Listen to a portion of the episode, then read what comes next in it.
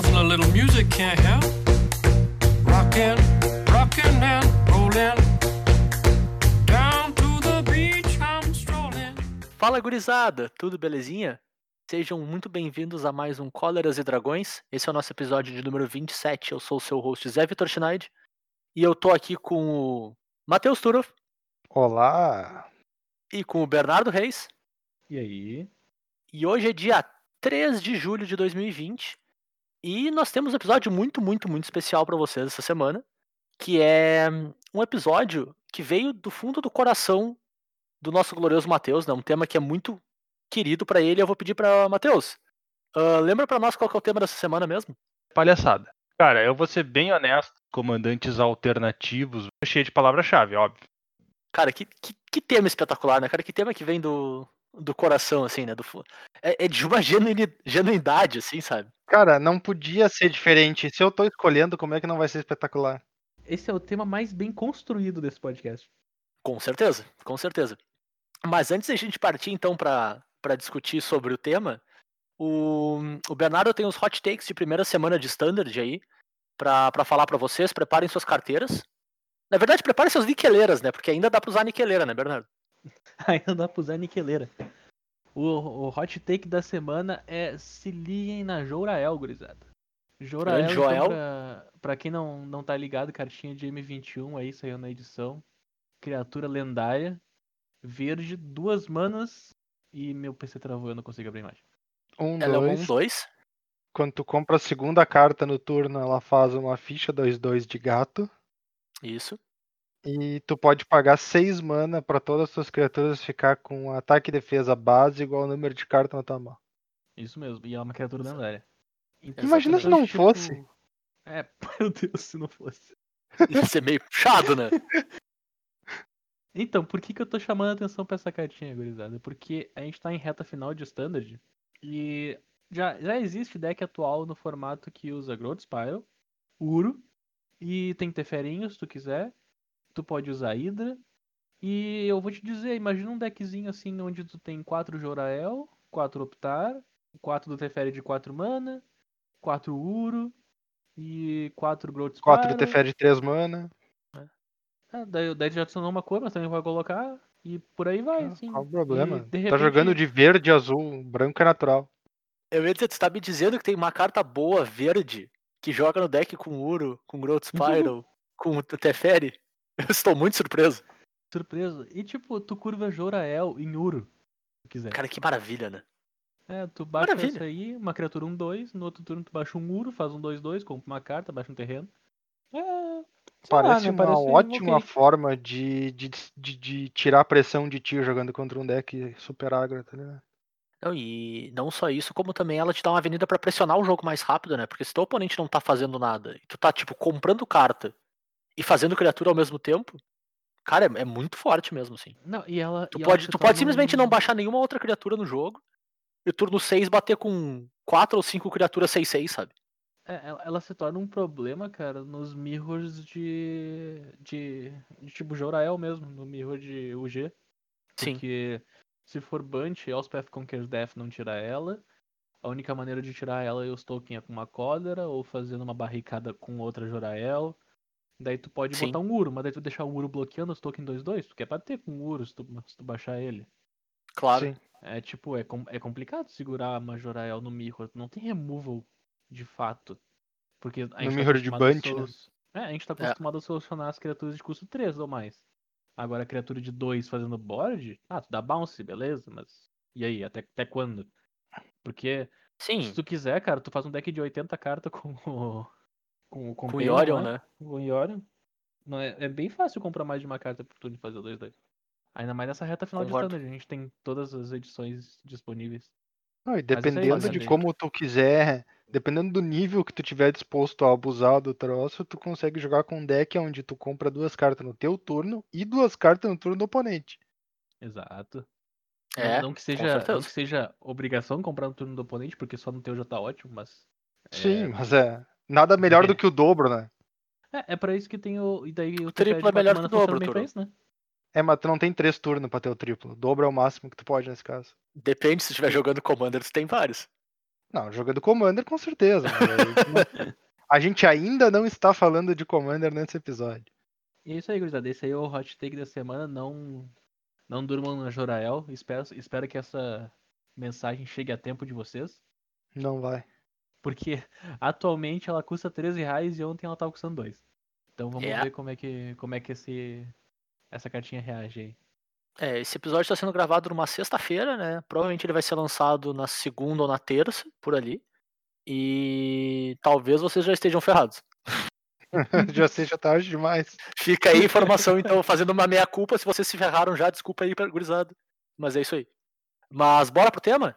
Bora pro tema. Partiu? Então, partiu pro tema principal. Então, agora, de, de verdade, Turo, qual que é o tema pra nós aí? Descreve o que, que, é, o que, que é o tema e o que, que a gente vai falar hoje. Cara, nosso tema originalmente, assim como pensado originalmente, seria comandantes alternativos ah, com diversas palavras-chave, né? Ah, Óbvio. seria, o, que, o que que seriam comandantes alternativos? Comandantes que tu não vê com muita frequência ou que não são muito usados. Ah, precisa ser um comandante super alternativo? Não, mas a gente também não queria falar só dos comandantes que todo mundo conhece. E a parte do cheio de palavras-chave acabou virando barra cheia de habilidades. Exato. Porque algumas pessoas tiveram um pouco de dificuldade de achar comandantes que elas queriam falar que tivessem diversas palavras-chave. Então, É, então a gente acabou, cada um de nós aqui, separando dois, né? Pra gente falar um pouquinho, rapidinho, pincelar sobre como é que ele funciona, o que, que interage bem com ele, como montar um deck, assim, como, como fica bacana, né? Ah, eu tenho que admitir que eu tô no grupo das pessoas que teve um pouquinho de dificuldade, porque eu tentei me limitar a decks que eu já montei, sabe? Que eu já joguei. E aí eu comecei a olhar e, cara, no máximo era dois, assim, duas palavras-chave. Eu nunca joguei com uma criatura com três.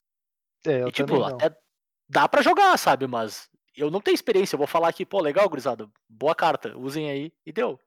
A- Seria a o meu- minha contribuição. E a, e a do Zé são bem semelhantes. A diferença é que o Zé jogou com dois comandantes com palavra-chave. Eu joguei com dois comandantes.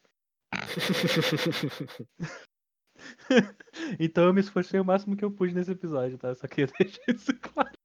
Disclaimer, né? Ah, Cara, eu como eu tava sofrendo de um problema semelhante, porque até hoje eu só montei um deck onde o comandante tinha naturalmente mais do que uma palavra-chave. Eu aproveitei o episódio para fazer uma homenagem aí a pessoas que podem ou não estar ouvindo esse episódio, porque eu vou trazer os comandantes deles em vez dos meus. E, cara, quando eu vi a tua lista, são dois dos comandantes mais icônicos da- das nossas mesas de Commander dos anos atrás, né? Aham. É por isso que eu não pude deixar de falar, né? Sim, muito justo.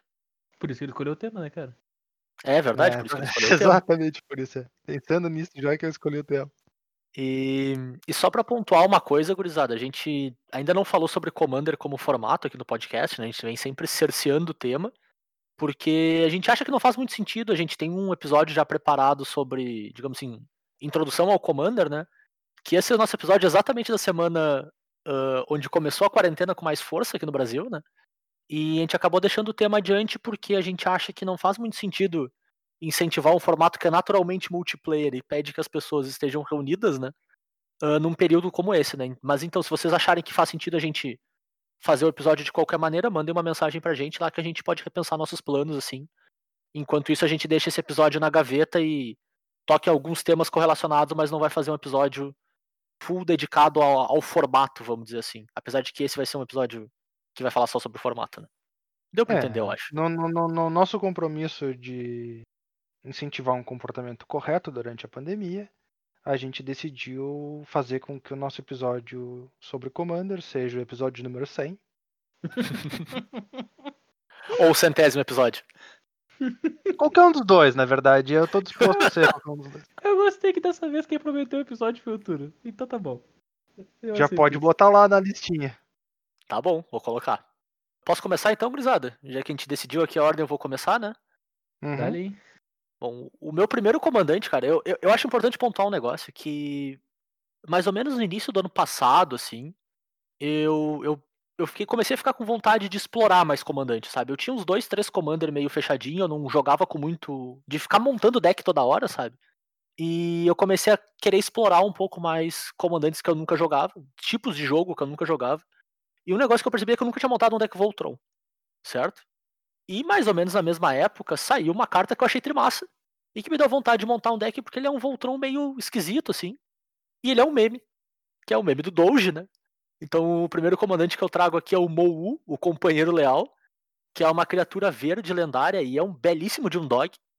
Ele custa 4 manas, né? 3 e uma verde por uma 3-3.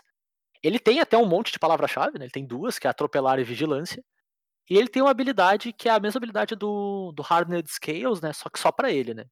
Que diz: se um ou mais marcadores mais um mais um seriam colocados nele, em vez disso, tu coloca aquela quantidade mais um. Então ele cresce mais rápido com, com as tuas instâncias diferentes, né? De colocar marcadores nele.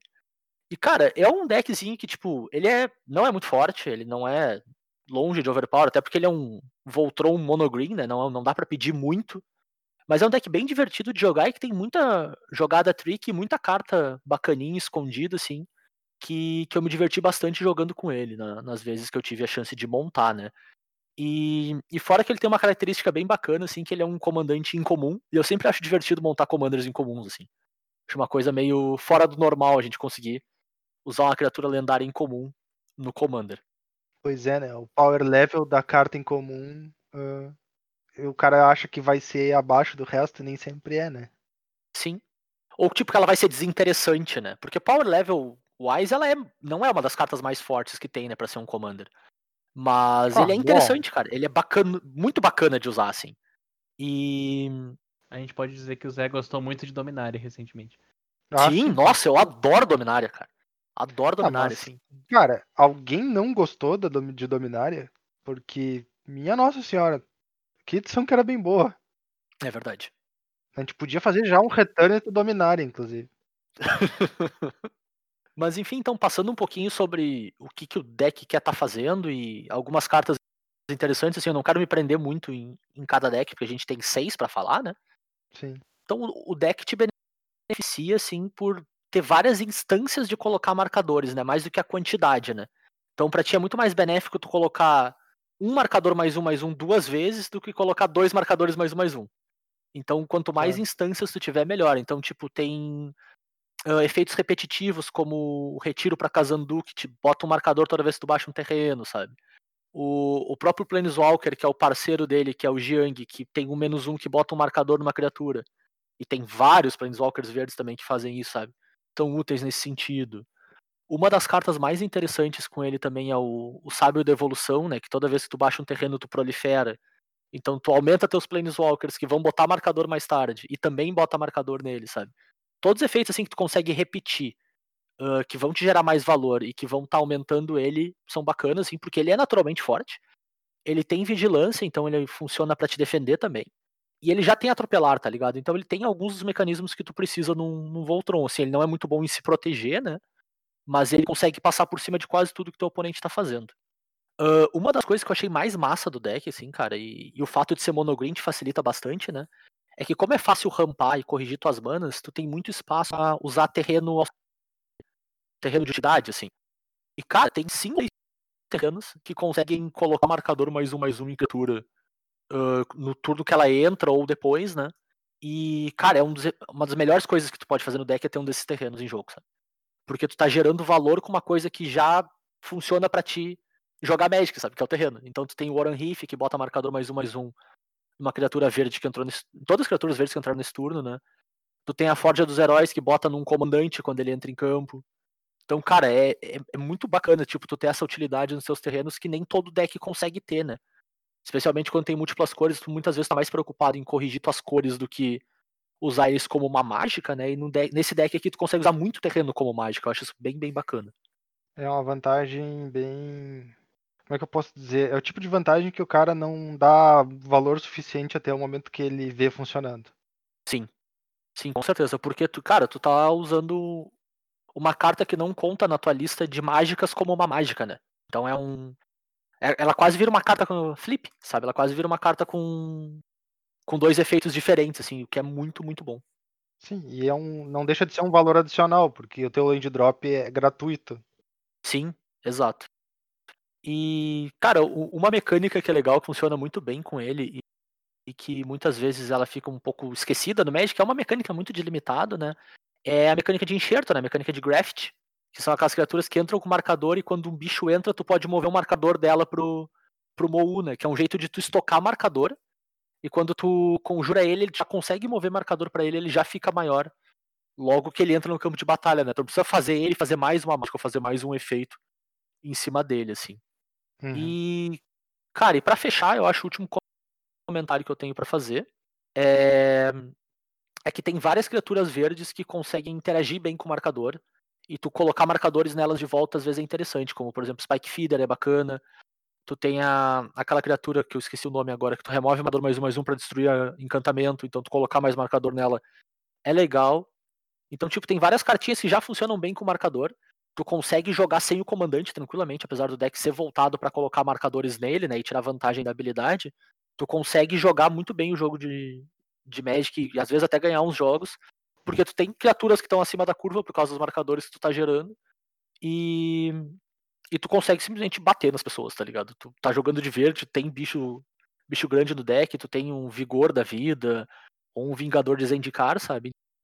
É um deck que funciona muito melhor do que do que eu achei quando eu montei e é bem divertido de jogar. E tem o bônus de ser extremamente barato, né? Cara, dá pra montar esse deck com pouquíssimo dinheiro. Tem pouquíssima carta cara nele. E agora tu pode usar a cartinha nova que pega os marcadores mais um mais um quando a criatura morre, né? Sim, o Osolito.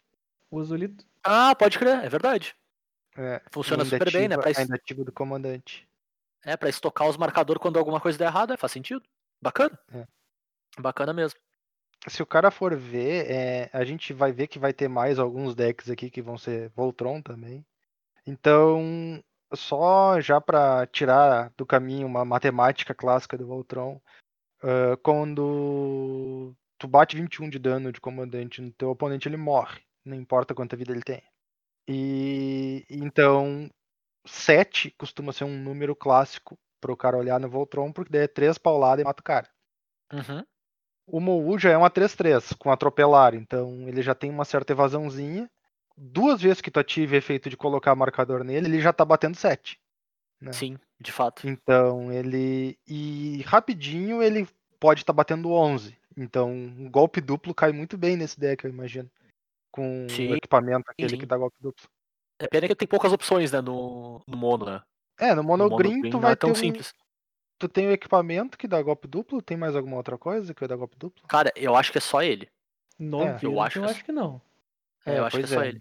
Mas uma carta que é um pseudo golpe duplo, né, no, no verde, digamos assim, porque ele cresce muito e te ajuda é a Black Blade, né, cara? A Black Ah, Blade claro. nele funciona com uma beleza, sabe? Tu vai rampar porque tu tá naturalmente no verde, fácil tu dar o dobro do ataque que ele tem hoje pra ele, sabe? Então é um, é um pseudo golpe duplo. A Black Blade é bem bacana mesmo. E. Mas, cara, o deck é simples, o deck é bacana, é bem divertido de jogar e eu recomendo aí. Foi até um, um desafio que partiu até de vocês um pouco, guris. Não sei se vocês. Vocês não lembram do desafio em si, porque não foi bem um desafio, vocês era, ah, te desafio Zé a fazer uma coisa. Mas era na época em que vocês me zoavam e me incomodavam porque eu só jogava com deck de cemitério. Sabe? Uhum. Literalmente só com deck de cemitério. Você, cara, qual é a coisa mais diferente de cemitério que eu consigo fazer com as cartas que eu tenho aqui, sabe? Sim. Aí foi esse bicho, cara. E. Mano, muito, muito, muito divertido. Deixa aí a minha recomendação. É, e por ser um comandante que também não grita que é perigoso, às vezes tu tem uma certa vantagenzinha. Ah, sim, com certeza. Que é a clássica política da mesa de Pessoal- Commander, né? O pessoal senta pra jogar, olha pros comandantes, não, esse, esse aqui. Esse aqui é de boas. Não, não, não é uma ameaça, eu posso se É, preocupar com os outros. Ou pelo menos é mais de boas do que esses outros dois aqui, né? Exato. Isso com certeza. Tipo, tu senta numa mesa e um cara tira um Mou, o outro cara tira uma Meren e o outro cara tira a Teisa. Tu sabe quais são os dois caras que tu tem que matar antes do cara do Mou, né? Definitivamente. Mas bom, então, tá aí o meu primeiro comandante. Turo, vai pro teu primeiro aí. Puxa a tua vez. Meu primeiro comandante vai ser um Voltron. Na verdade, meus dois comandantes são, de certa forma, Voltron. E é a Cigarda Hoste das Garças. É um bicho 5 mana 5-5, Selesnia, criatura lendária. Voar e Hexproof. Então, Hexproof nada mal num Voltron. E ela ainda tem a seguinte linha de texto. Mágicas e habilidades que seus oponentes controlam não podem fazer você sacrificar permanentes. Ou seja, Ou seja, Pra tirá-la da mesa, tu precisa de um efeito que destrua todas as criaturas, basicamente. Porque tu não pode dar alvo nela Sim. e tu não pode fazer o oponente sacrificar ela. Certo? Então, nesse caso, ela é um Voltron muito bom de se usar, porque ela é muito fácil de se proteger. Né? Sim. Tudo que tu precisa é trabalhar o ângulo de deixar ela indestrutível. Certo? Por ser Celeste, né, o deck muitas vezes vai jogar parecido com um deck tipo Enchantress. Porque ele vai usar os efeitos de Enchantress, que são criaturas que quando tu faz um encantamento, elas te dão uma compra de carta. Aham. E tu muitas vezes vai proteger o teu comandante com encantamentos, ou em outros casos, equipamentos. E não só proteger, mas também ah, pumpar ele Aumentar pra- ela, né? É. É, exatamente, para poder matar o oponente. Então eu trouxe ah, aqui algumas cartinhas que são clássicas nela. Ah, bom, tem duas cartas que praticamente qualquer deck branco vai querer usar, que é a proteção de Teferi, certo? E Sim, a proteção de Teferi é boa na Cigarda, né? A proteção de Teferi é boa. Ponto. É, exato, é só boa em todo deck branco. E atualmente tem a Manobra Impecável, que é a carta que saiu nesse último Commander que deixa tu jogar de graça se tu controla o comandante e dá indestrutível pra todas as tuas criaturas até o final do turno, Sim. que acaba sendo muito bom em decks tipo Voltron. Além disso, a gente tem, por ser Celestia, tem o escudo da Alma Suprema, que vai dar mais um, mais um indestrutível pra criatura se ela for verde, mais um, mais um e voar se ela for branca. No Uhum. caso, ela vai ganhar mais dois, mais dois indestrutível. E como a gente viu, esse mais dois, mais dois já deixa ela na, na range do 7 de dano, né? Claro. Então acaba sendo uma carta que faz, faz os, dois lados do, do O que tu espectro. quer, né? Sim. Exato.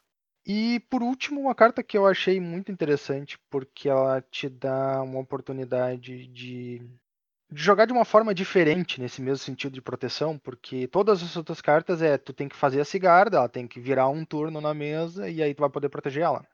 Uhum. Tem o Protegido pela Fé, que é um encantamento que tu pode encantar uma criatura, ele é três manas, e a criatura encantada tá indestrutível, certo?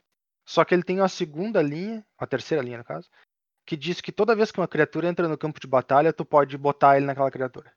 Então Hum, tu pode baixar outro bicho, deixar aquele outro bicho indestrutível, e quando tu baixa a cigarda, ele já triga e vai pra ela, e aí teus oponentes não tiveram nem oportunidade de, de responder Sim, adequadamente. não teve nem Então- aquela janela, né? Ah, nossa. Exato, tu, tu Nossa fecha a janela perfeitamente.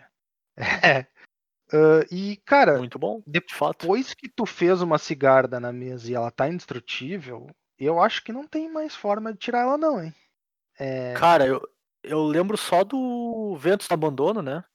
tem duas cóleras Terminus, que bota pro fundo. Talvez. é. É. Tem Terminus e tem a de 5 mana que bota pro fundo. É, e é tipo, isso. tu pode. as Tem o Ventos do opções- Abandono também, né? As tuas opções que tu vê com frequência, eu acho que a mais comum vai ser devolver pra mão num overload lá. Também, Ah, também é, funciona. Essa carta resolve tudo sempre. É. mas- Qual que é essa tipo, Ventus do abandono?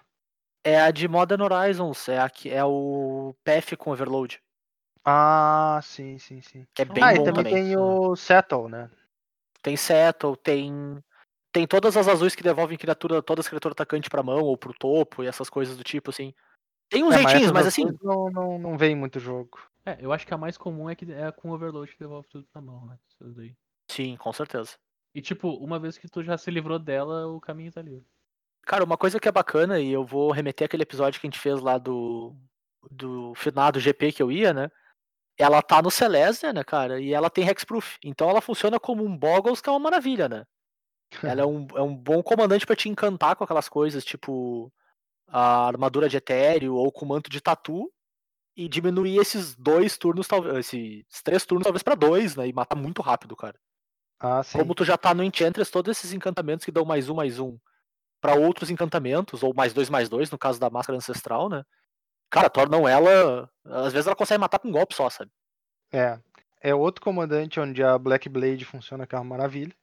Também. Né? Porque tu vai rampar colocando terreno em jogo, porque tu é verde, né?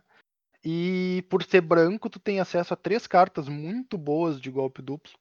Ah, tu tem o Silverblade Paladin, que é uma carta Sim. que tem Soulbound, quando ela entra em jogo, ela pareia com outra criatura tua e dá golpe duplo para as duas. Tu tem encantamentos mesmo, de tu encantar a criatura, ela ganha golpe duplo, mas tu também tem uma carta que é um encantamento de três manas, que é Duelist Heritage. Ah, essa cartinha é demais. No início do combate, no teu turno, tu pode dar golpe duplo pra uma criatura tua. Aham. Então, é, ele funciona que é uma maravilha. E o, o golpe duplo por si só, porque ela já tem 5 de, de força, ele, ele é tipo um detalhezinho pra ser dois, duas pauladas e mata, né? Tu Com só certeza. precisa fazer mais um soprinho, vamos dizer assim. Com certeza. Então, cara, um, é um esse bom o comandante, meu, assim, cara. o meu primeiro comandante. É. E é interessante porque, como o cara só se preocupa em. O cara só se preocupa, vamos dizer. A maior preocupação que tu tem é deixar no indestrutível. Apesar de ser um deck Voltron, tu pode ter cólera no deck sem problema nenhum. Porque Sim. é quase certo que tu, pelo teu plano de jogo, teu comandante vai estar indestrutível. E se tu ainda quiser te garantir, tu pode usar cóleras que não vão pegar teu comandante. Então, eu trouxe dois exemplos. Uma é os Ventos de Ra, que é uma cólera que destrói todas as Uhum. criaturas que não estão encantadas. Né? E a outra é Divine Reckoning, que é uma cólera que inclusive tem flashback. E ela diz o seguinte: cada jogador escolhe uma criatura e destrói o resto. Então, se a tua Cigarda ainda não é indestrutível, tu pode escolher ela e destruir o resto. Se ela já é indestrutível, tu pode escolher outra criatura, porque a cólera não vai conseguir destruir ela. Claro. Então, Legal. tem esse. Bacana mesmo. É. Cara, é um deckzinho. Ele não é desonesto, porque ele não tem. Ele não é desses decks de rampar horrores e combar o mais rápido possível. Mas ele é forte, ele é bem assertivo. E tem um padrão de jogo um pouquinho diferente, do, pelo menos dos meus decks normais. Sim. Com certeza. Com certeza é diferente.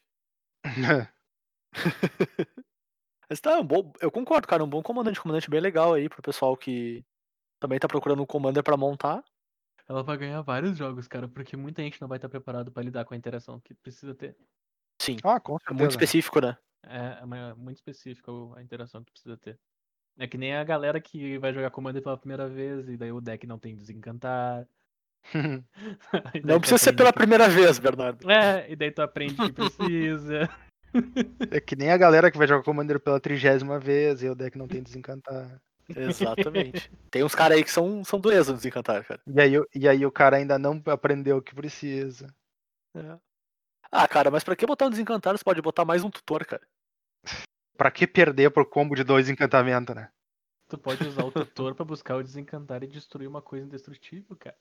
Que é, Valor. Muito o, valor. esforço, o esforço foi grande. Eu exceto pela parte onde tá tentando destruir uma coisa destrutível, eu gosto do teu plano. O esforço Ai, foi grande, o Bernardo. foi grande. Bernardo, qual que é teu primeiro comandante aí? Meu primeiro comandante, então, como vocês sabem, Commander não é meu forte. E o comandante que eu tenho aqui, ele, eu vou dizer bem, pra ser bem honesto, ele não é um bom comandante, mas é um comandante que eu gosto. Porque eu, eu gosto das, das opções, que, de tudo que tu pode fazer com ele de legal. O comandante que eu, que eu tenho aqui é Shattergang Brothers, e não tem o nome em português, porque a carta é só de comando. Então, esse aí é o- Interessante. é o glorioso Shattergang Brothers. É uma carta 4 manas, 1 e Jund, 3-3. Ele tem três habilidades diferentes. Duas e preto, tu sacrifica uma criatura e cada outro jogador sacrifica uma criatura. Duas e vermelho, tu sacrifica um artefato e cada outro jogador sacrifica um artefato. Duas e verde, tu sacrifica um encantamento e. Que, que, adivinha? Todo Ah, mundo uma sacrifica um carta. encantamento. Todos os jogadores sacrificam um encantamento. Então, o que, que, que é esse comandante? Esse é um comandante de board control. Ele, ele controla o board e ele responde coisas hum, de uma maneira bem alternativa. Que nem a gente estava mencionando que tu precisa ter desencantar no teu deck. Esse comandante ele é um desencantar. Ele Sim. pode resolver artefatos, pode resolver encantamentos, pode resolver criaturas. Mas, claro, né? Presta atenção, o comandante custa 4 mana. Pra baixar uma 3-3. Pra daí tu começar a pagar 3 mana pra fazer uma habilidade. Então, tipo, é muita mana pra fazer isso. Então ele exige um certo desenvolvimento na, na tua mana. Mas a gente tá no Jund. Sim. E, o- e o Jund é muito bom em acelerar a tua mana. Então Com tu vai usar aquele, aquela base de ramp inicial que todo deck Jund tem, com Sakura, Cultivate, Kodamas Reach e o que, o que tu quiser. Tu vai desenvolver tuas manas. E nesse processo tu vai usar umas cartas, entre aspas, alternativas. Que vão ficar em campo para quando tu baixar teu comandante. Tu vai poder baixar os homens novos, né? Todos eles. Os, o, o preto que pega uma criatura do cemitério, o verde que, que rampa um terreno que é um encantamento que ele vai entrar em jogo, vai fazer o efeito dele e vai ficar em jogo o encantamento. Sim. Então ele já fez aquilo que tu queria, vai ficar em campo, e quando teu comandante entrar e tu já desenvolveu tuas mana, tu já ativa, já pode ativar a tua habilidade de sacrificar o encantamento que tá ali pra já gerar um valor em cima daquilo. Claro que o deck não, não pode sobreviver só do comandante, né? Então tem todo Uhum. um, um subtema de sacrifício no deck que tu pode ter. Aí tu vai puxar diversas cartas do, do Prost, né? Com certeza. Sim. O que o, o, Pro, o Prost tem diversas cartas que combinam com sacrifício, tipo o Blood Arts, o, o bichinho novo de 3 mana, cadê? O Mayhem Mayhem Devil, que toda vez que Ah, alguém Mayhem sacrifica uma Devil. coisa dá um de dano. Então, tipo, tu vai ter um subtema de sacrifício que quando teu comandante estiver em campo, tu vai controlar o board, cara. É muito difícil tu não controlar o board se o teu comandante tá em campo. Porque tudo que Com tu precisa certeza. as- é ter as manas desviradas e o recurso na mesa. As cartinhas novas de Ixalan entram em jogo colocando tesouro. Então, tipo, aquelas criaturas que entram e colocam um tesouro já é um artefato e uma criatura. O artefato tu pode sacrificar pra gerar mana pra sacrificar a criatura, se tu quiser. Claro. Sim, Esse, com certeza. esse é um deck que, que chega a ser engraçado que tu consegue ganhar com a cartinha de Ixalan, né? Aquele que se tu controlar os 10 tesouros. É 10 tesouros, não é 20? É 10, pode 20? crer, pode é crer. 10, é 10 tesouros. É. É, não é Então, tanto, tem tipo, razão. E, e tu consegue, porque tu vai forçar teus oponentes a sacrificar. E claro, é um deck preto de sacrifício. Então, qual é o encantamento que tu tem? O. O. Como é que é mesmo que chama? o Dictate, né? lá? Dictate of Dictate Variables. Grave É, Dictate Pact. Grave Pact. Teu melhor amigo. Teu melhor amigo de 850 mana, espinha de Ishtar, Nossa, Sim. resolve qualquer coisa por 80 mana. isso- nossa, 850 Mas assim, mana ele é de fato. um. qual- Por que, que, por que, que eu disse que esse deck é ruim? Porque esse é um deck que. Não disse Ele- ainda, Bernardo, mas tudo bem. Não, eu falei Ele, que o deck ele era disse ruim. que o comandante não era bom, agora ele tá dizendo que é ruim. Por que, que eu tô dizendo que, que é ruim? Porque tu tem que desenvolver tua mana antes do teu plano de jogo funcionar. E muitas vezes é capaz de tu morrer enquanto tu tá desenvolvendo tua mana. Porque tu não tá Ah, sim, mas- exatamente exercendo um plano de jogo. É. Mas como Não, a gente comentou que com o comandante Todo... do Zé, o pessoal vai olhar pro teu comandante e vai te achar menos preocupante. Pode ser, né? Sim, Por outro lado, é até estranho, mas ah, às vezes o fato de que teu comandante pode resolver a peça que o cara quer usar pra ganhar a partida faz ele querer terminar contigo, mesmo tu não sendo mais preocupante. Sim. Tem isso também. se ele É. precisa de encantamentos, assim, por exemplo. Que é o mais, é o mais comum, eu acho, ele ser chave contra encantamento, né? É, chave. É, porque encantamento é do que o cara. Fora terreno, encantamento é o que menos é removido em jogo de Commander. Sim, com certeza. Cara, esse Commander tem do- dois aspectos que eu acho bacana, que são bem diferentes dos dois que a gente já falou, né? Que o, o primeiro deles é que ele é bem diferente dos outros, ele não é um comandante que tu quer fazer quando tu tem as manas disponíveis, né? Não, e é o não bem que o Bernardo falou, tu precisa desenvolver as manas dele, sim. Enquanto, tipo, a Sigarda e o Mou, tu quer colocar eles na mesa o quanto antes pra avançar teu, jo- ponto- teu plano de jogo a partir dali, né? Porque tu precisa deles pra efetivamente ganhar o jogo. Enquanto o Shadow Gang, ele entra bem depois, ele vai querer entrar quando tu tem, sei lá, oito manas às vezes, sabe? Pois é. Sete O- manas, pra pelo menos o- ativar uma vez. Mas tem uma coisa que é muito bacana nele, né? Que é o fato de tu não precisar virar, né? Então tu pode baixar ele e ficar ali olhando por causa da mesa. E aí, gurizada? Vão fazer o quê? Porque eu tô aqui agora. Cheguei pra festa. E eles literalmente chegaram com os refri ali. Se tu vê a, a imagem deles, tá cada um com uma garrafa de refri na mão. Então eles chegaram com refri, rapaziada. Importante. Dependendo do, do, do andamento da partida, tu faz o comandante, deixa as habilidades dele lá de pé, vamos dizer assim, e quase para de fazer mágica, né? Fica jogando um, um Também. turno ou dois só É. nas habilidades do comandante. Só na ameaça de ativar, de repente. Tu, tu fez de- aquele desenvolvimento das manas e deixou as permanentes em campo. Quando, quando o. Blue Shattergang entrar, já vai estar Já tá pronto pra ele a partida. É. É, tu, os Exato. recursos já estão tudo esperando. O, o que esse deck gosta de usar muito é, é criaturinha que ou entra em jogo e já fez o efeito, ou quando morre faz o efeito. Uhum. O que, que, é- que, que, é- que, que é bom nesse deck? Óbvio que Simulacro Solene, né, cara? Eu só vou mencionar Simulacro Solene porque é meme. Aham. Quanto Spoiler, mais Simulacro simulacro, Solene é melhor. bom. sabe? Simulacro Solene é bom em todos os decks que a gente vai falar na história desse podcast É. sobre Commander. E- Todos, e eu vou te dizer qual é, qual é a carta que mais me ganha jogo nesse deck. Porque esse aqui é o único Commander que eu tenho no Magic Online. Pasmem, eu tenho um Commander no Magic Online. Eu tô pasmo que tu tem Magic Online. O, a carta que mais me ganha jogo nisso aqui do Magic Online é Vicious Shadow. Vou até procurar o nomezinho disso aqui em português. Bah, rica cartinha, hein? Porque eu, eu, não, eu desconhecia a existência dessa carta. Esse Commander aqui eu montei uns anos atrás, mas eu desconhecia a existência dessa cartinha. É Sombras Viciosas. O que, que ela diz? É um Uau. encantamento de 7 mana. Então, de novo, exige que tu tenha desenvolvido tuas manas. E ele diz Talvez vez um que uma pouco. criatura, uma criatura é colocada no cemitério vindo de jogo, você pode fazer com que Sombra Viciosa cause dano ao jogador alvo igual ao número de cartas na mão daquele jogador. Uhum. Então, tipo, uma criatura morreu, não importa se é minha, não importa se é de qualquer pessoa, eu escolho um jogador e aquele jogador vai tomar dano igual ao número de cartas na mão. Se múltiplas criaturas morrerem, múltiplos triggers. Sim. Cara, é, é fácil ativar ele e dar 28 de dano num cara. Sabe, do nada, é, é muito simples. É muito simples. Com Ainda mais quando certeza. tu tem um, vi, um Visceracia na mesa, qualquer coisa que possa. Não, fora que. Pois é, fora que o resto do deck também vai ter algumas ferramentas de Sim. sacrifício. Claro. Tu pode usar, por exemplo, Goblin Bombardment, é uma das melhores cartas de sacrifício que eu conheço Sim, que Goblin pode usar em deck Sim. vermelho. O... E aí tu faz o Vicious Shadow, tu tem três bichos na mesa, tu já pode, de- tipo, facilita, tu já tem um magrão. Em xeque, né? é, exato, tipo, meu, se tu te mexer pro lado errado, tu morreu, sabe? Tem uma. Como isso aqui é um deck de, de board control, tá ligado? Que envolve tu não morrer cedo. Eu gosto muito de Sangromancer nesse deck. Por mais estranho que isso pareça. Por causa que é uma forma de tu não morrer tão cedo. Sim, faz sentido. Porque enquanto teu, teus oponentes estão tentando se matar, resolver board, etc., a vida que tu ganha aqui do Sangromancer com um efeito. efeito casual, né? Porque não, não é tu o foco do troço. Tu consegue segurar pra te desenvolver tuas manas e fazer teus efeitos. Eu gosto muito de Sangromancer nesse deck. Sim.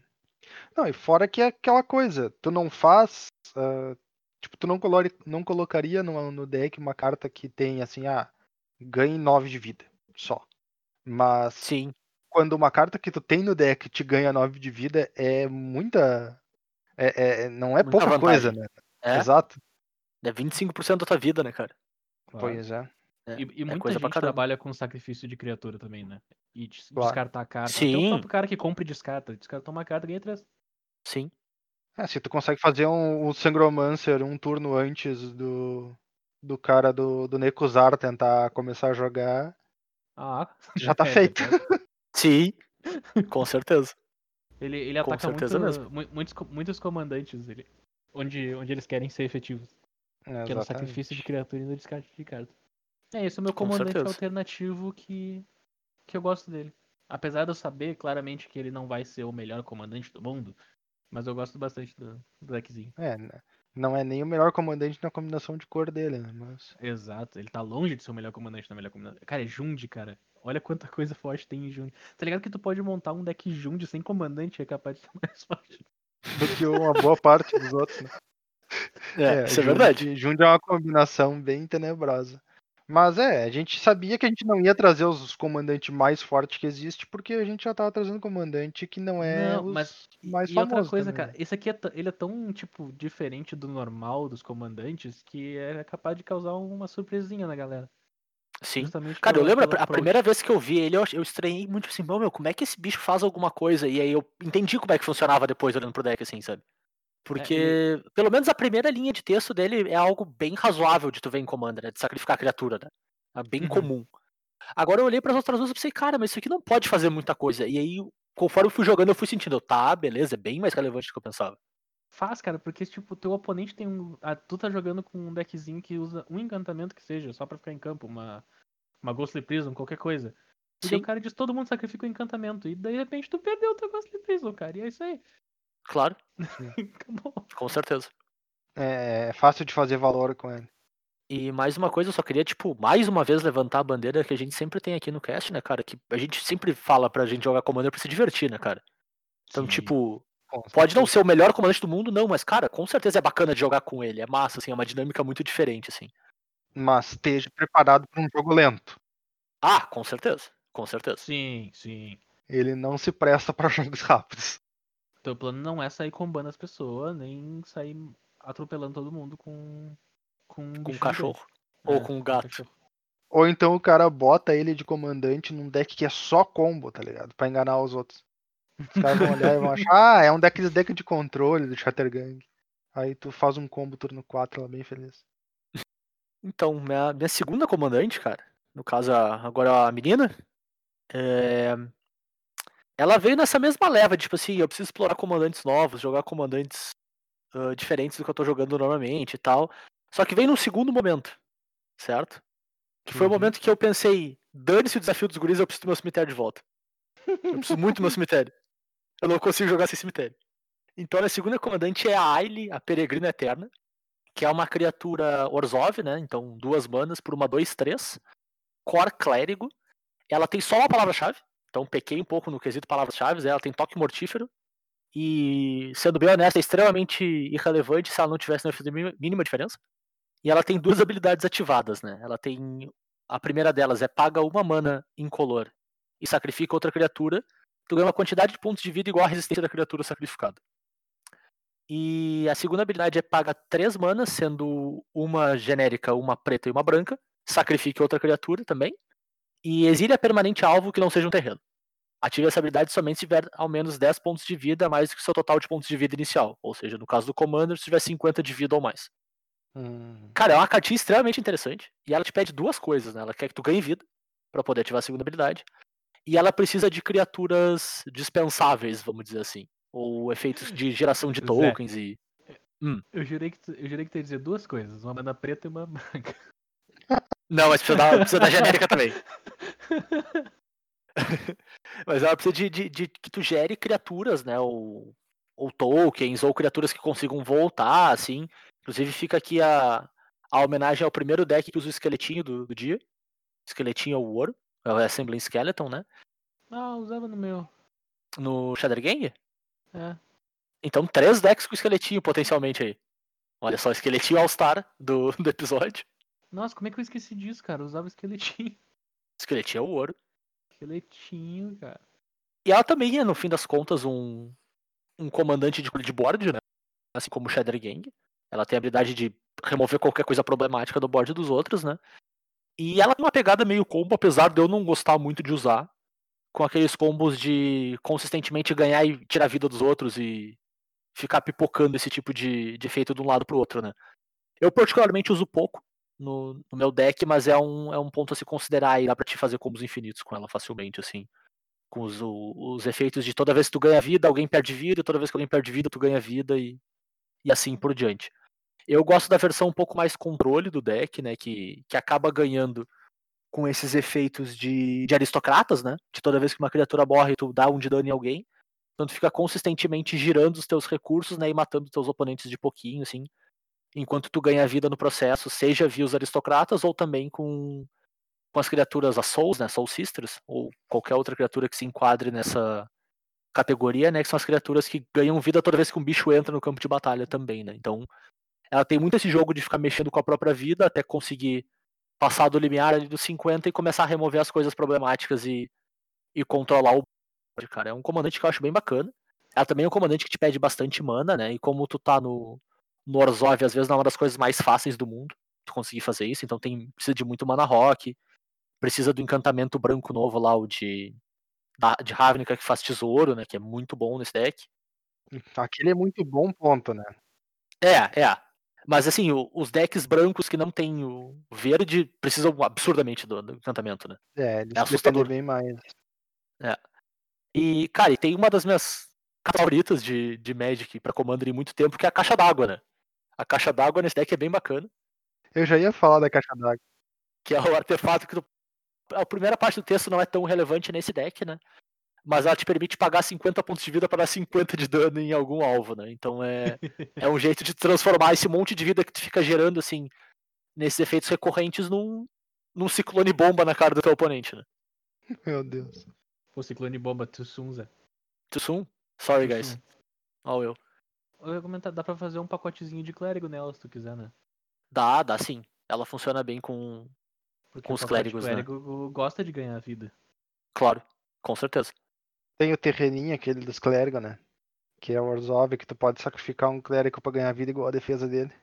Que é basicamente o mesmo efeito dela, né? Então, de Exatamente. repente, se ela não tá em jogo, tu pode usar ele como substituto. Sim, com certeza. E assim como o Mogu tem, tem bastante terreno de utility no deck, né? Além do desse terreno que, o- que os gritos falaram, tem vários terrenos que sacrificam criatura para gerar valor, né? Então é bem, bem bacana. Tem a, a Torre Firexiana, tem o High Market. Então é bem, bem legal. E, cara, o deck ele não é muito complicado, mas ele é bem difícil de jogar, assim, sabe? De tu maximizar teus efeitos de ganhar vida, onde às vezes tu vai perder um pouco, sabe? Pra, pra seguir com o jogo. E ele te pede um. Como é que eu posso dizer? Um threat assessment, né? Tu conseguir analisar as threats na mesa com muito, muito, muito jeito. Porque tu vai estar trocando suas criaturas pelos recursos dos outros, né? Então tu tem que saber exatamente o que, que tá te ameaçando e o que não te ameaça, sabe? Ele te pede uma- um, um conhecimento do. do entendimento do que tá acontecendo na mesa bem alto, assim. Mas é um deck bem, bem bacana de jogar, assim, eu recomendo bastante. Ele, pra mim, pessoalmente, acabou ficando um pouco de lado por causa de outro comandante Orzhov que a gente vai ver mais tarde nesse ano em algum outro episódio aí. Mas é um deck bem, bem bacana, cara. Eu acho bem massa de jogar com ele. E, e ah, como ele é um comandante de baixo custo de mana, cara, tu pode encaixar ele em muitos momentos do jogo. Tu, tu encaixa ele na, num momento do jogo que tu acha necessário, tu não precisa se dedicar um turno a fazer ele, sabe? Sim. É, porque, tipo, tu pode baixar ela mais tarde quando tu já tá com 50 de vida, sabe? Sim. Sem problema nenhum. claro. 60 de vida, sabe? E já começar a sair usando, né? Sair aproveitando da, da habilidade dela pra controlar o board. Um, um jeito interessante de ganhar o jogo com esse deck é com o Felidar Sovereign, né, cara? Ah, verdade. É uma carta bem, Ah, claro. bem fácil de ganhar o jogo com ele. Assim, às vezes teus oponentes não dão muita bola pro que tu tá fazendo e tu baixa ele, consegue contornar uma coisa aqui e ali e ganha o jogo do nada, assim. Porque tu vai estar com mais de 40 de vida a maior parte do tempo. Maior parte do tempo mesmo, assim. E, cara, e uma mecânica que funciona muito bem com deck também é Storkir, né, cara? Storkir tá no Orzhov e tem várias cartinhas que são jogáveis em Commander que tem o Storkir como bônus, mas nesse deck funciona que é uma maravilha, né, cara? É tudo que tu quer, tu, tu conseguir ganhar um pouquinho mais de vida nas coisas que tu tá fazendo ali e passar daquele threshold ali dos 50 pra controlar o jogo. É, realmente. Eu consigo imaginar umas três cartinhas de Storkir que, que caem bem num tipo de deck. nem Sim. É, o, um que é massa que acaba vendo o jogo nesse deck, às vezes não tanto nos outros, é o carinha que dá Storkir pra todas as suas criaturas, né? Ah, sim. É, imaginei que tu ia mencionar ele. Afinal de contas, não deve ser muito difícil ter quatro, cinco criaturinhas qualquer na mesa e aí já é. Dá pra abusar bastante do Storkir. Sim, com certeza. E, cara, pra felicidade do Bernardo, tem uma carta que ele gosta bastante que vai bem nesse deck também. Que é o Rally, né, cara? O Rally funciona bem nesse deck, sim. Nossa, cara. Uh, rapaz. O Rally funciona que é uma Essa eu maravilha. não esperava. O Nantuko Husky não tanto, mas o Rally funciona bem. Tu queria, tu queria, o que o Nantuko Husky? Cara, já muito usei é? Nantuko Husky em Commander. Muito. tu queria. Feliz. Talvez não, mas já usei. E, e assim como a questão do deck da Cigarda que o Turo falou, é muito fácil usar cólera nesse deck. Né? As suas criaturas são totalmente dispensas. Tu pode facilmente sacrificar um monte delas só pra ganhar vida antes e resolver o board se ele tiver complexo demais, né? Aí ele não dá conta sozinha, né? Então é, é Uhum. muito fácil usar cólera nesse deck, muito tranquilo. E esse deck usa uma das cartinhas, cara, que eu acho uma das cartas mais underrated de Commander. E que desde que eu comecei a usar em deck, cara, eu vejo quão útil ela é. É o Spawning Pit. Não sei se vocês estão ligados que cartinha é. Eu reconheço esse nome, cara. É, ele- é um artefato de duas mana que diz sacrifica uma criatura, bota um marcador de carga nele. Ah, tu paga um nessa carta, e remove dois marcador de carga dele e faz uma 2-2. E faz uma Cara, essa 2-2, carta isso. parece completamente inútil. Só que ela é tão simples, cara. Ela é tão. O, o custo dela é tão baixo. E ela te salva de umas situações tão chatas, assim, tipo, ah, o cara vai tentar exilar teu comandante. Tu sacrifica. O cara vai tentar exilar teu bicho que tu quer que volte, tu sacrifica. Ou o cara dá uma cólera, tu transforma teus bichos em bicho de novo, sabe? Como a maior parte dos bichos da, da ele são irrelevantes, assim, que bicho é, tu vai transformar bicho em bicho, sabe? Não faz muita diferença. Então, cara, faz... essa cartinha aqui é muito boa. E é uma carta que eu acho super underrated no Commander aí, cara. Eu acho que mais decks deveriam estar usando, assim. Esse Spawning Pit. Ou não, cara, porque ele daí ela é- vai subir de preço, é- então. Ele é lá de Dark Steel. Eu lembro que quando eu abri um Buster de Dark Steel e tirei esse troço, foi a primeira vez que eu olhei e pensei, cara, eu acho que eu posso inventar um combo. Daí eu cheguei em casa, abri o Magic Workstation, Grande. Nossa. olhei todas as cartas e comecei a bolar. Ok, como é que eu posso fazer um combo com essa carta? Claro que não deu certo, né? Porque, um, eu não ia comprar as cartas, porque eu era um piá. E, e tipo, dois, é... eu sabia que o troço era ruim, então não, não valia a pena. Por exemplo, Sim. vou contar uma rápida historinha. Minha primeira compra de, de carta de Magic por loja, eu, eu lembro que aconteceu muito aleatoriamente. Um amigo meu me perguntou, cara, quer alguma coisa? Eu olhei rapidamente uma lista aleatória de cartas numa revista e disse, cara, acho que é essas daqui. E daí eu comprei uma coruja sábia, uma coruja sábia. Nossa. E Nossa, já queria jogar Commander já aí, ó. Não precisa mais que uma, cara. artefato, cara. Eu tenho que, tipo, eu tenho que achar o artefato aqui de novo. Ele é um artefato aqui, ó. School of Orn. Vocês conhecem o, o, o crânio de Orn? Não. Não. Ele é três, três manas artefato. Tu pode pagar cinco, virar e devolver o encantamento do teu cemitério pra tua mão. Uau. Uau. É um arte- essa, essa foi a minha primeira compra de cartas de Magic. Uma coruja sábia e um School of Orn. Por causa que Uau. Por causa que eles me perguntaram o que, que tu quer. Deu, cara, eu li uma revista, eu rápido de cartas, deu, ah, essas duas aqui. E foi isso. Muito Nada bem, mal. muito bem. As- então tá, volta pro combo. Porque a história do combo vai ficar melhor ainda. Daí tá, beleza. Essa foi a primeira tentativa. Ele botou School of Orn no combo. Essa foi a primeira tentativa de fazer um deck de combo. Claramente não funcionou, porque o combo não funcionava. Porque eu não conhecia muito bem as regras Tá. do joguinho. Tanto que foi nessa época que eu descobri que tu podia bloquear com o feiticeiro pródigo e com dano na pilha pingar a criatura. Foi, Aham. bem, foi, foi bem interessante. Depois eu aprendi com o Ravage, daí foi pior. O... Passou um tempinho, cara, a gente chega na Frente Fria. A nova, a última Frente Fria que saiu pra fechar o bloco de 1900 e Guaraná com rolha. Sim. Que na verdade é 2000, né? Por causa que não é tão antigo assim o Magic. É, 2008 O- mais ou menos, eu acho. Ah, não, a, a, a original é 2008? Não. Não, não, a nova pra fechar o bloco é 2008, eu acho. Isso, A coordenada- nova sim, é eu tô falando da 2008. antiga. Falando da, da Ah, fechar, o bloco, fechar o bloco antigo. Fechar o bloco Ah, antigo. Cara, é porque- 90 e pouco, sim. Aí é 90 Eu e acho pouco. que era 90 e pouco. É, e não era daí 2000 não. o... E daí o que aconteceu? Saiu essa edição. E nessa edição saiu uma cartinha com o nome Trimassa, se chama Bucho Vazio. O que que o Bucho Vazio faz? O Que carta Vazio triste, cara. é uma criatura 6 mana, 4, 5, atropelar. Preto, tá? Duas pretas. Ele diz que Olha só. se uma criatura fosse ser colocada no cemitério de jogo, ao invés disso, tu remove ela.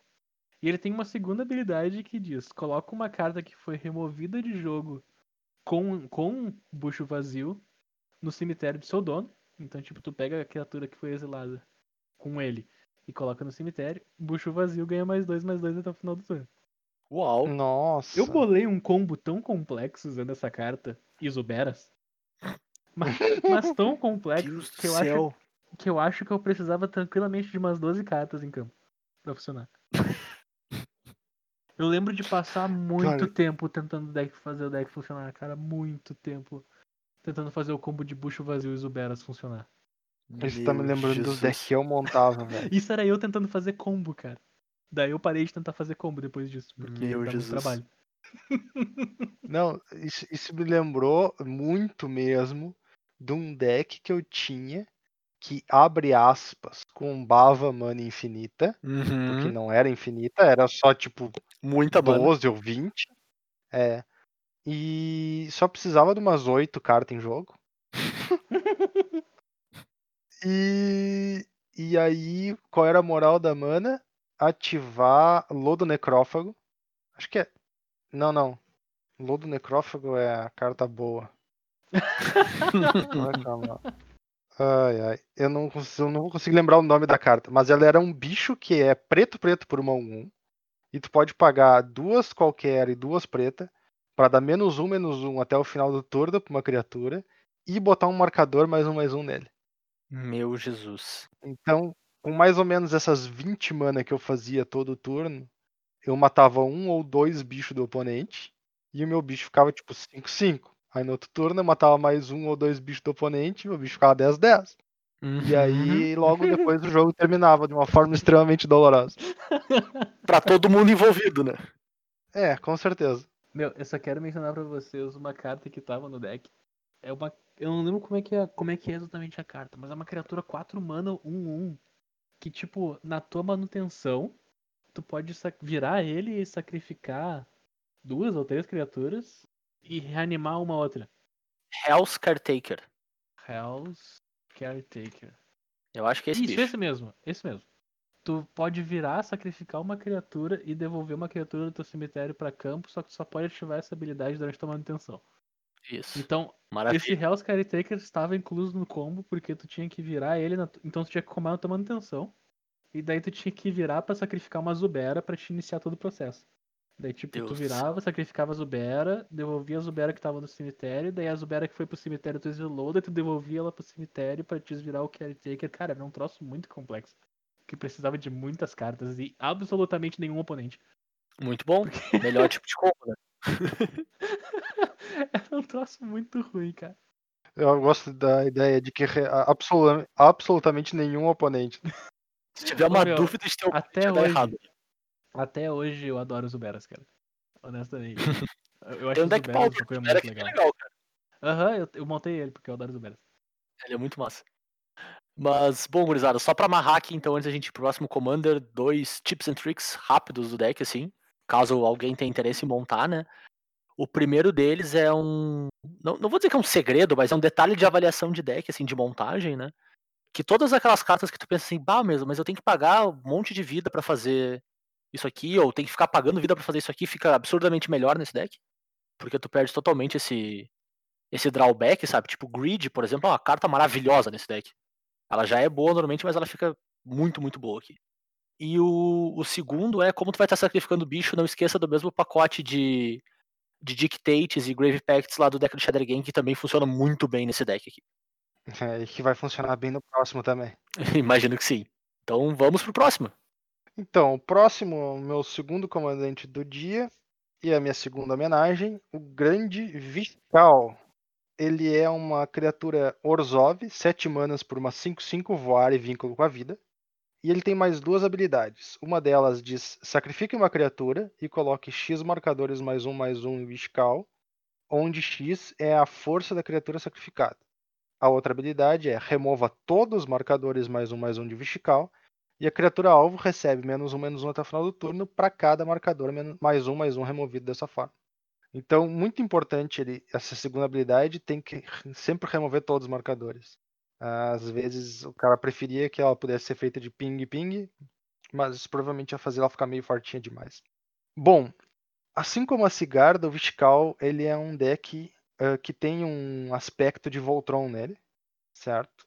Ele tem uma certa preocupação porque teu comandante custa 7 manas, então tu tem que ter uma boa quantidade de ramp para poder jogar de uma forma normal. É, e de novo a gente tá no Orzhov, né? Que não é muito fácil fazer isso.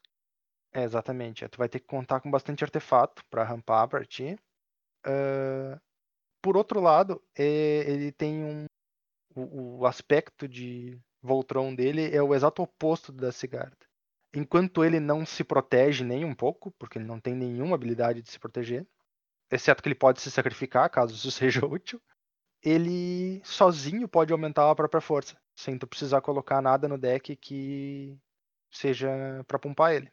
Então tu pode te concentrar ah, em cartas que vão ajudar a proteger ele, cartas como que dão indestrutível, como as mesmas que tu pode usar na Cigarda. Uhum. Também como ele não tem hexproof, né? Ele faz muito um, um- um uso muito bom das das grevas, né? No caso das, das duas botinhas, tanto a botinha de duas manas que dá ímpeto e manto, Uhum. e que equipa por zero, quanto a botinha de duas manas que dá ímpeto e hexproof e equipa por um. As duas são muito boas no deck. Além disso, o, o Viscal, por ser um deck que tem preto e ser um comandante que sacrifica criaturas, né? É muito provável que tu vá usar efeitos de reanimar no teu deck, né? E isso, entre aspas, conta como uma forma de proteger o comandante, né? Porque se te matam teu comandante e tu não tem esperança de fazer ele de novo, tu pode deixar ele pro, pro cemitério e usar um reanimate pra trazer ele de volta, coisa parecida. Sim. Como ele próprio se pumpa, ah, ativar um efeito de golpe duplo nele é bem bacana, certo? E é engraçado porque vamos dizer que se tu se tu consegue fazer a parte de proteger o Viscal, é muito difícil tu perder uma partida para criaturas com ele na mesa. Porque por- pelo fato de ele ter lifelink e provavelmente bater forte no oponente todo turno, né? É, ele tá, tu, teu total de vida não vai baixar tão fácil. Uhum. E a segunda habilidade dele permite ali que tu te livre de uma criatura inconveniente se for necessário. Sim, com certeza. Então, é, eu acho engraçado porque o deck ele tem uma moral, mas ele tem diversos aspectos em cima dos quais tu pode construir ele. Então, tu pode, por exemplo, focar em ter algumas criaturas que custam muito pouca mana, mas que tem um ataque altíssimo, que tu vai baixar em jogo só para sacrificar pro Viscal. E aí nós temos um exemplo de uma criatura muito interessante que é uma mana 12-12. Clássico Né? Dreadnought. Exato. Ah, e claro, existem outros que são um pouco menos. ah, não tão agressivos quanto o Dreadnought, mas, mas ainda assim eh, nós temos essa opção. Tu também tem, por exemplo, a opção de fazer um deck mais baseado em tokens e, e aí tu pode colocar efeitos que te dão vantagem quando tu sacrifica criaturas. E aí tu vai ter o Viscal como um, um sec outlet no deck. E é interessante porque com tokens fica mais fácil para ti usar a segunda habilidade de forma eficiente, né? Com certeza. Tu pode fazer o ping que tu tava falando, né? Exato, é. Tu pode sacrificar uma token e pingar, em vez de sacrificar um bichão e ter que jogar, por exemplo, cinco marcadores numa criatura 3-3. Sim. né? Além disso, um clássico é tu usar criaturas que vão fazer efeito quando morrem. Com certeza. Porque como tu tem. Como tu tem efeitos que vão trazer cartas de volta do teu cemitério, né? Tu vai estar usando o pacote clássico de reanimate do, do preto, lá com Animate Dead e algumas outras cartas nesse sentido. Ah, tem uma carta branca muito bacana de usar no deck, que é o Gift of Immortality Uhum. Que é um encantamento que quando teu, tu encanta uma criatura, quando aquela criatura morre, ele traz a criatura de volta pro jogo, né, o encantamento revive a criatura, e no final do turno, se a criatura ainda tá lá, e o próprio encantamento volta do cemitério e encanta de novo nela, então tu vai poder, se, um, se nenhum oponente interage contigo, tu pode sacrificar aquela criatura cada turno, Sim. e, e fu- funciona muito bem. Cara, tem duas cartas que eu acho sensacionais nesse deck, apesar de serem meio sujinhas, que é o Kokusho e o Yosei. Tanto o Kokusho quanto o Yosei são cartas que quando morrem fazem efeitos muito fortes. O Kokusho tu ativa ele duas, se tu, se tu conseguir sacrificar o Kokusho duas ou três vezes é muito difícil perder a partida. Sim, com certeza. E o Yosei funciona perfeitamente com o Gift of Immortality, porque se tu tem o Yosei, o Gift e o Viscal na mesa, tu, tu tá jogando sozinho, ninguém mais vai jogar. É, e, Nenhum, nenhum oponente teu mais vai jogar um, um turno. e fora que os dois são grandes, né? Eles ajudam muito o Viscal a, a virar a ameaça que ele precisa, né? Pois é, então. É, exato, eles são criaturas bem parrudas, né? Então, é, é um deck onde é mais fácil um oponente te atrapalhar o plano do que o da Cigarda. Uhum. Sim, com certeza. Mas também é muito mais fácil tu matar o cara numa porrada só. Sim, sim. Então é, é um outro ângulo diferente. É uma estratégia semelhante, algumas cartas que tu vai compartilhar entre eles, mas um ângulo completamente diferente. E é engraçado, porque por ser um deck branco e preto, ele tem alguns dos melhores tutores do, do Magic, né? Isso é verdade. Então, Eu não mencionei isso na ele, mas lá também. Mesma coisa, assim. é exato. Acabam sendo shells muito boas para decks ah, que vão ter um, algum combo, né? Sim. Pode É. encaixar um combinho ali de duas ou três cartas É. no meio do deck. É tranquilo tu ter Triskelion e Você nesse deck, com- por exemplo. São cartas que fazem Exato, sentido com o deck, Mikael- assim. É, o Mikhail sozinho funciona perfeitamente com o resto do deck. Sim. permitindo que tu sacrifique pelo menos duas vezes cada criatura. Arthur, só mencionar que tu tá comentando aí sobre o deck, mas, tipo, por... a gente tá falando de bem, mas por que, que ele tá listado aqui como comandante alternativo? Eu acho que muito se deve ao custo de mana dele, né? É, é isso é que faz provável. ele ser meio que escanteado um pouquinho. Uhum. Concordo. É, o, o power level definitivamente existe. Sim. Ele tá lá. Só que tu paga muita mana por ele. Então, o que que acontece? Se os caras removem o Viscal pela primeira vez e pela segunda vez, é muito difícil que tu consiga fazer ele de novo. Por isso até é interessante usar o- um pacotinho de, de reanimate, porque se ele, se tu conjurou ele por 9 mana e alguém matou ele, é bem mais provável que tu possa reanimar ele do que pagar 11. Mas é um deckzinho, cara, é um deckzinho bem interessante. Ele tem um padrão de jogo de novo, bem alternativo dos decks que eu costumo jogar. É que ele, ele, ele, é, ele é um comandante que ele tem os. Ele tem dois melhores amigos, né? A, a bota no pé esquerdo e a bota no pé direito.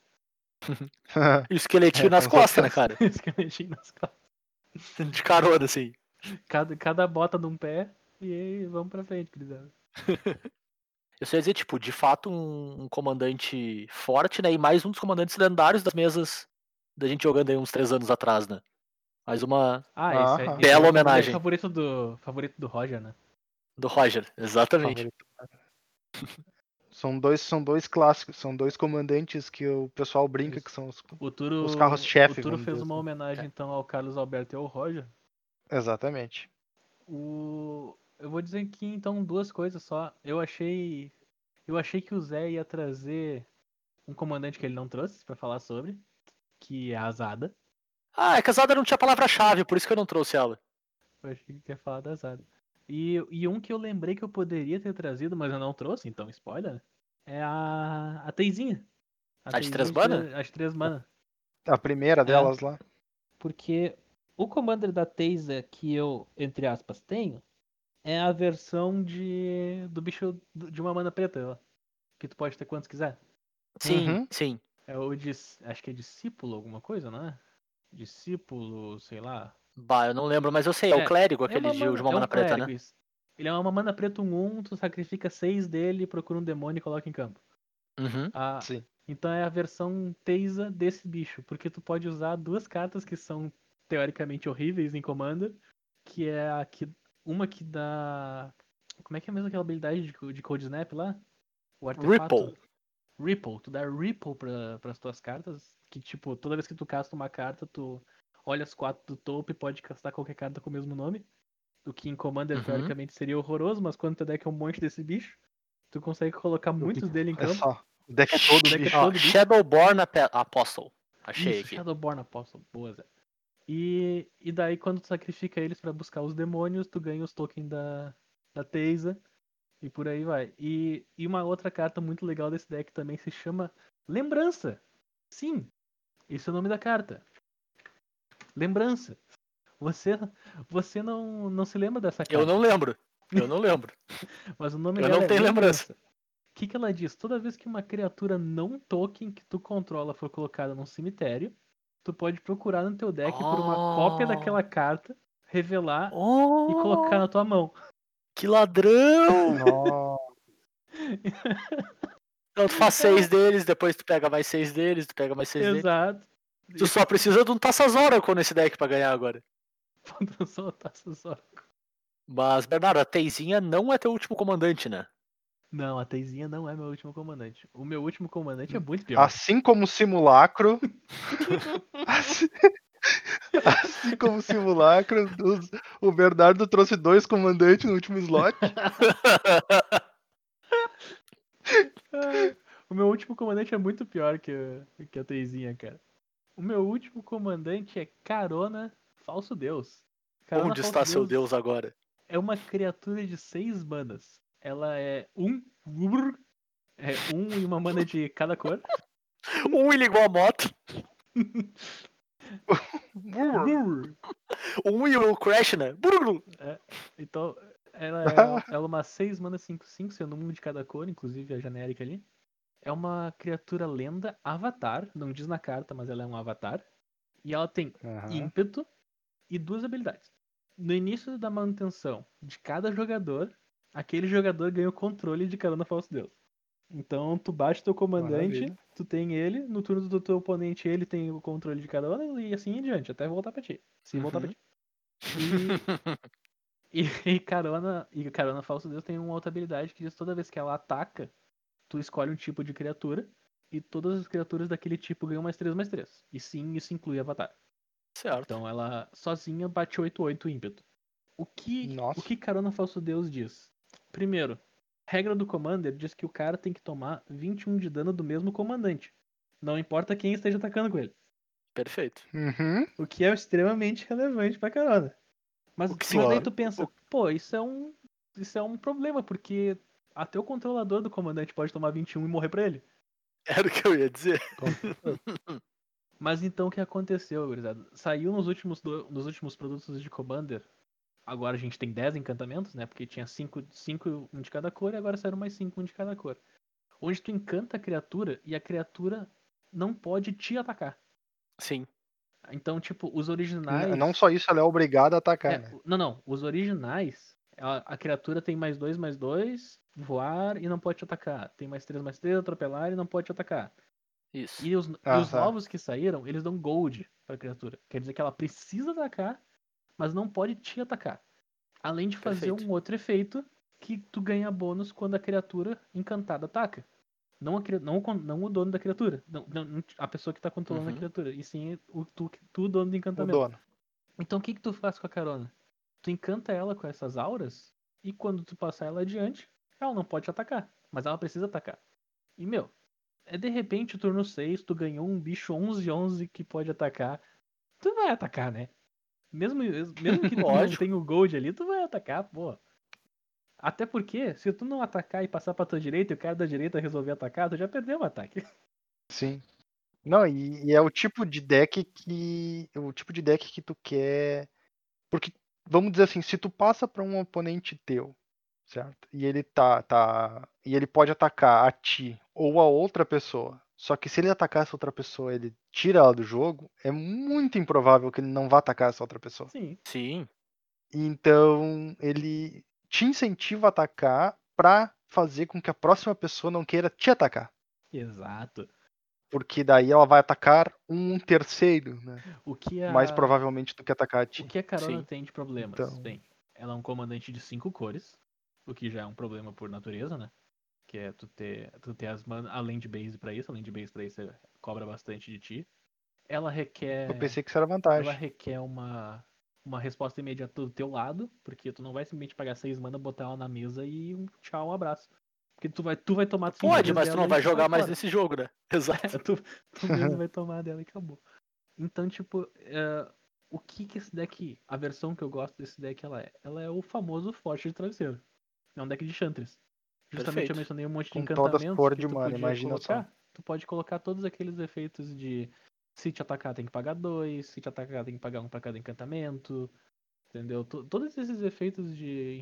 os- os- e daí os efeitos de Enchantress, né? Sempre que tu baixa o encantamento, tu como uma carta.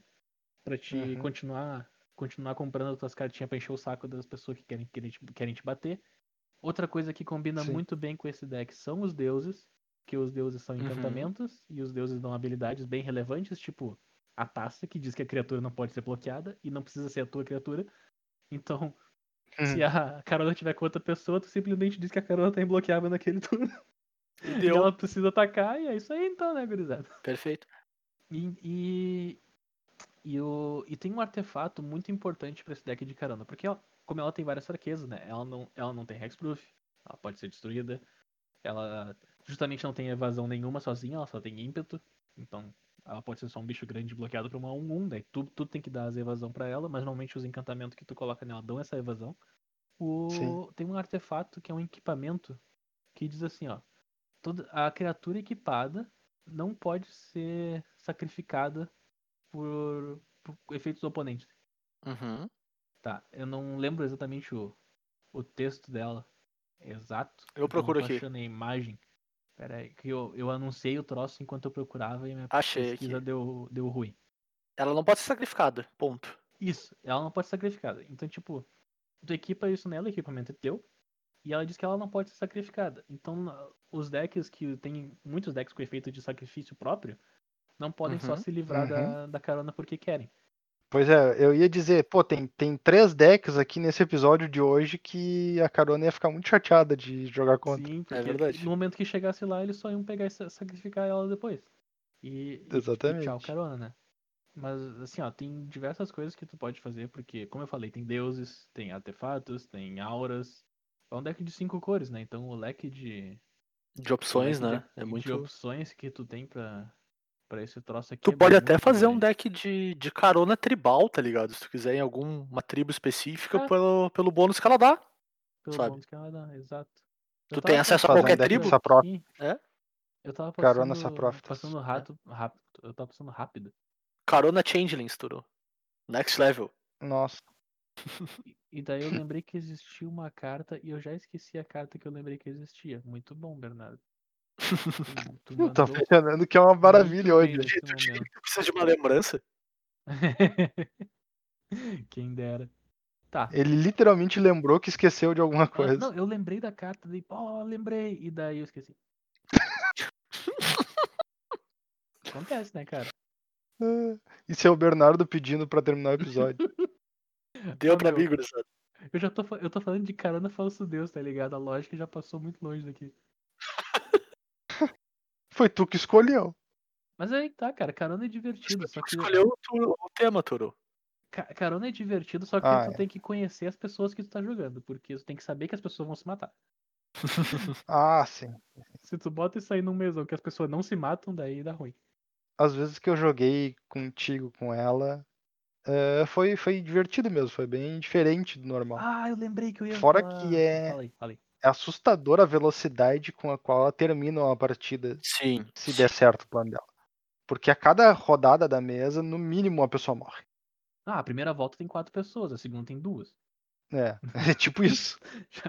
Se ninguém fizer nada pra parar ela, ela só bate. É, E fora que tu tem. Tu tava falando do, do fato dos caras te poder te atacar e tal, virar contra ti, tu tem o trunfo que é o terreno, né, cara? O terreno que é o salvador da pátria, né? O terreno que rouba lá de volta. É o Homeward Path, que é o que É, vira que- e o- cada jogador vê o controle das permanentes que ele. das criaturas que ele é dono, né? Se, se ameaçar dar um ruim, PF Dá neles, volta né? pra mim. Tchau. É. O, que eu, o que eu lembrei, cara, é que não tá, não tá aqui na minha, no meus, nas minhas colinhas, mas uma carta que eu usava pra evitar justamente morrer pra carona, eu usava os cinco círculos de proteção no deck. Nossa, Porque eu podia baixar ela sem nenhuma proteção. Tipo, sem nenhum desses encantamentos. E se alguém decidisse me atacar, era uma mana e acabou. Sim. Justo.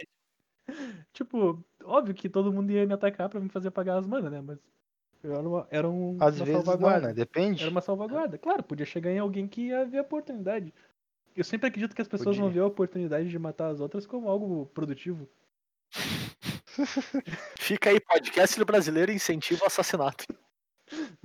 Nossa senhora.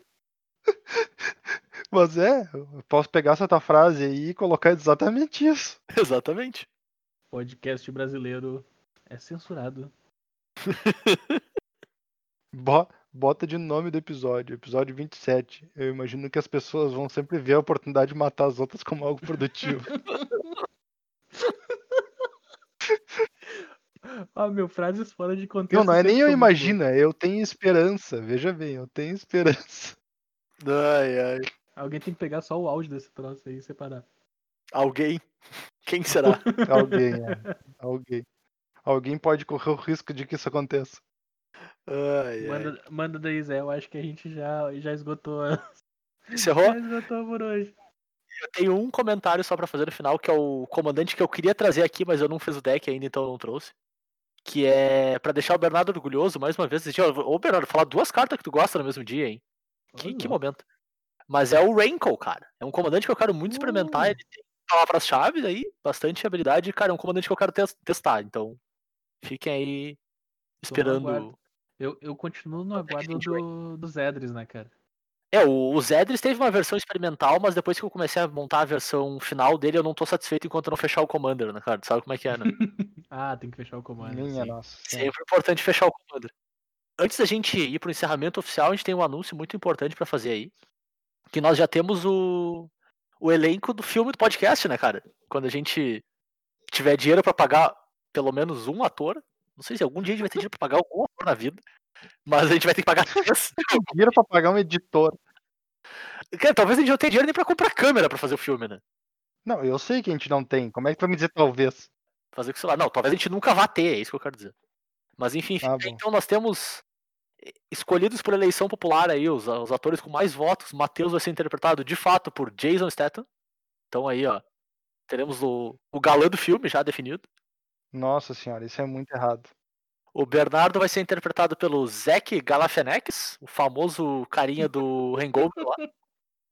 Ah, meu Deus. Nossa, não é real, é muito certo isso. E, e para mim é o Jared Padalecki, que eu não fazia ideia quem que era até eu colocar no, no glorioso Google. E é o carinha do Sup- Supernatural.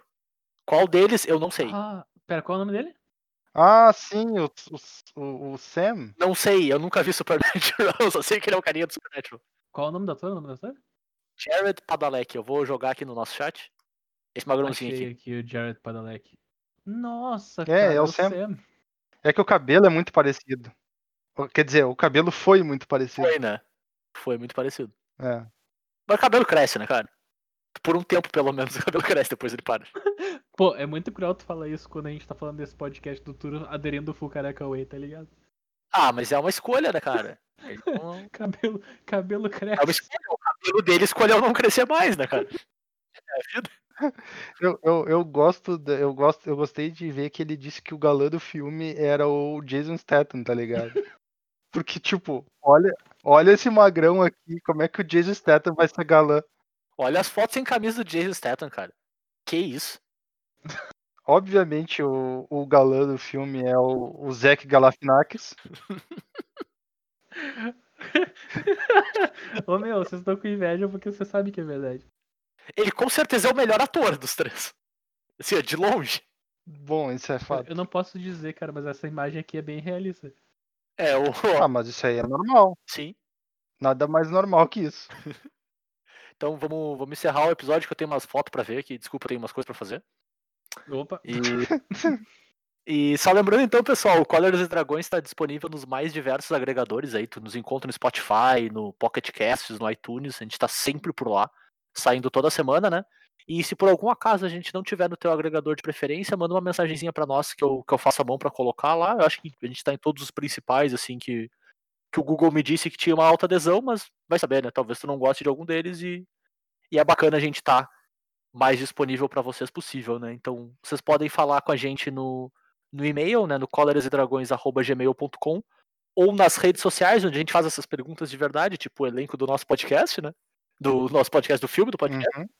É, as nossas redes é no, no Instagram e no Twitter, que a gente usa ultimamente, né? é, No arroba Cóleras e Dragões.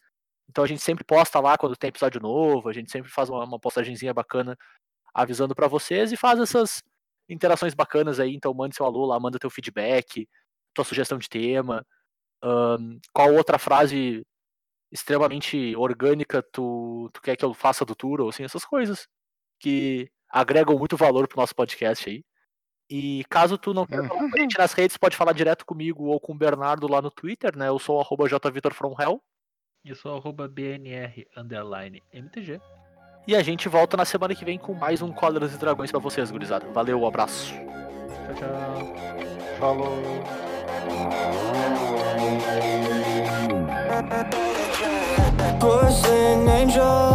Dripping off his morphine fatal. Clipper wings and torture halos. Off a heifer, fortune he knows. They're hardly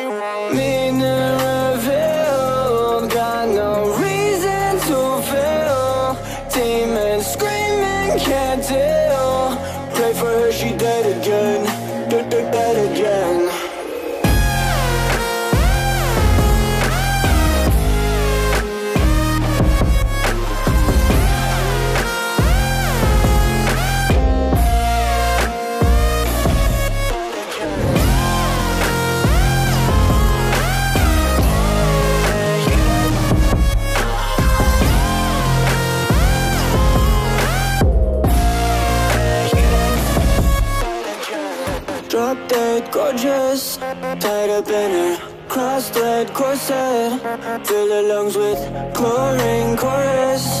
Paralyzed in morphine, morbid. Hardly gone